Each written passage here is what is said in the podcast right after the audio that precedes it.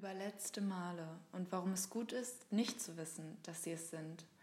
Ein Gastgedankentext von Sandra, eingelesen von Luca. Vergangenes Jahr habe ich es zum ersten Mal gemacht. Ein letztes Mal erlebt, ganz bewusst. Okay, zugegeben, es war nur das letzte Mal für genanntes Jahr.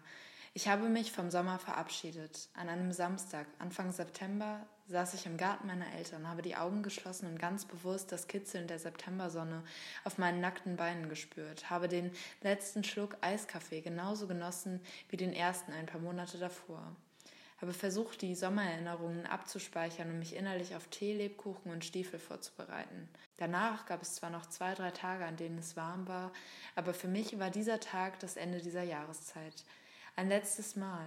Und wie verrückt ist es, dass ich zum ersten Mal einen Tag benennen kann, der für mich im vergangenen Jahr den Sommer beendete. Normalerweise geschieht das fließend und bis wir uns versehen, hat sich die Jahreszeit verändert. Und das ist auch nicht weiter schlimm, denn letzte Male sind auch immer mit Abschiedsschmerz verbunden. Was war ich glücklich und traurig zugleich an diesem Tag, denn mit dem Verschwinden der Barfußzeit kommt bei mir auch immer die Melancholie. Ich hatte gute Erinnerungen gesammelt diesen Sommer, Gespräche unterm Sternenhimmel, bis es fast wieder mehr Tag als Nacht war, Tanzen beim Sonnenuntergang und Tanzen mit Gummistiefeln voller Wasser. Ich musste mich nicht nur von meinen Sommersprossen verabschieden, sondern eben auch von diesem Glück, was sich Sommer nennt. Auf einmal werden Momentaufnahmen ganz still und heimlich zu weiteren Erinnerungen. Letzte Male. Auch wenn das Lebewohlsagen an diesem Septemberwochenende nur ein Abschied auf Zeit war, tat es weh. Wie muss es erst sein, wenn man für immer Tschüss sagen muss? Endgültige Male. Ich glaube, in diesen Fällen ist es gut, nicht zu wissen, dass sie es sind, dass da keine Stimme ist, die dir leise zuflüstert, hey, du erlebst das gerade zum letzten Mal, ab morgen wird's anders sein. Keine Stimme, die uns die Vergänglichkeit des Moments bewusst werden lässt.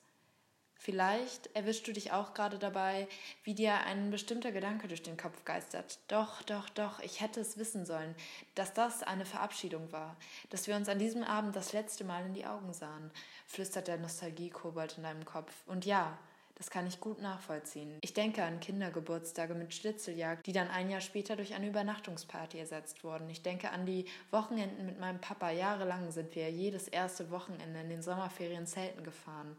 Kaum war das Wochenende vorbei, habe ich mich aufs nächste Jahr gefreut. Rückblickend waren das die besten Tage. Und dann kam irgendwann der Sommer, an dem wir, ohne es zu wissen, das letzte Mal an diesen See fuhren. Nicht, dass es irgendeinen bestimmten Grund dafür gab, aber manchmal gehen die Dinge einfach zu Ende. Manchmal ist es gut, manchmal ist es nicht gut. Aufhalten lässt es sich nicht. Aber ist es nicht verrückt, während wir ersten Malen so viel Bedeutung schenken und sie nahezu auf den Thron heben, den es zu erklimmen gilt, geschehen letzte Male nahezu beiläufig. Ich tippe erste Male in das Suchfenster von Ecosia und stoße auf eine nicht enden wollende Liste an Artikeln über die Magie von ersten Malen und natürlich dem berühmt-berüchtigten ersten Mal. Anschließend tippe ich letzte Male und finde nichts. Nur der Duden möchte mich über die richtige Schreibweise aufklären, aber kein einziger Artikel versucht mir die Magie näher zu bringen, so wie das eine Suchanfrage vorher der Fall war. Versteht mich nicht falsch.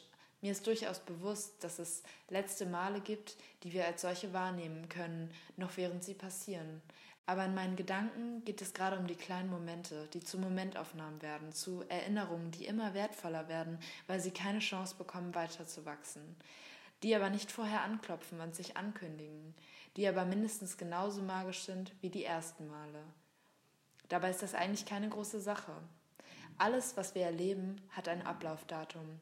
Manchmal ist es mit roten Marker in den Kalender eingeschrieben, wie beispielsweise das Ende der Abiturprüfungen.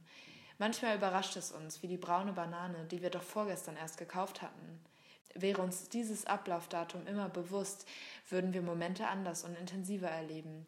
Die Frage ist nur, wäre das Erlebte dadurch schöner, bedeutsamer geworden? Vermutlich muss das jeder für sich selbst beantworten.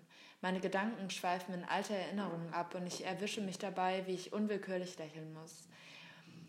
Hätte ich dieses Ablaufdatum immer vor Augen gehabt, hätte ich noch die ganze Nacht damit verbracht, mit dir und diesem Puppenhaus zu spielen. Ich wäre noch einmal zurückgerannt und eine extra große Runde im See geschwommen. Ich hätte dich nicht mit einem einfachen Tschüss verabschiedet, sondern dich auf eine Weise geküsst, wie ich dich vorher noch nie geküsst habe. Alle Momente verbinde ich mit unterschiedlichen Emotionen. Jedoch haben sie gemeinsam, dass ich in jedem Augenblick alles dafür gegeben hätte, ihn voll und ganz auszuschöpfen. Und dass ich nicht nur nach, sondern auch während jedem Augenblick unglaublich traurig gewesen wäre. Der Abschiedsschmerz wäre mir wie ein gehasstes To-Do im Nacken gesessen, ein Pieksen und Ziehen, der diesen Momenten die Leichtigkeit genommen hätte. Und ist es nicht genau das, was das Erlebte schön und wertvoll macht? Leichtigkeit und dieses Alltägliche, Normale. Die Illusion aus Gewissheit, eben jenes ja noch ganz oft zu erleben. Auf einmal würden wir an diesem Abend nicht mit einem verliebten Kribbeln ins Bett gehen, sondern mit einem Kloß im Hals. Und während ich das schreibe, schießt mir ein Gedanke wie ein Blitz durch den Kopf.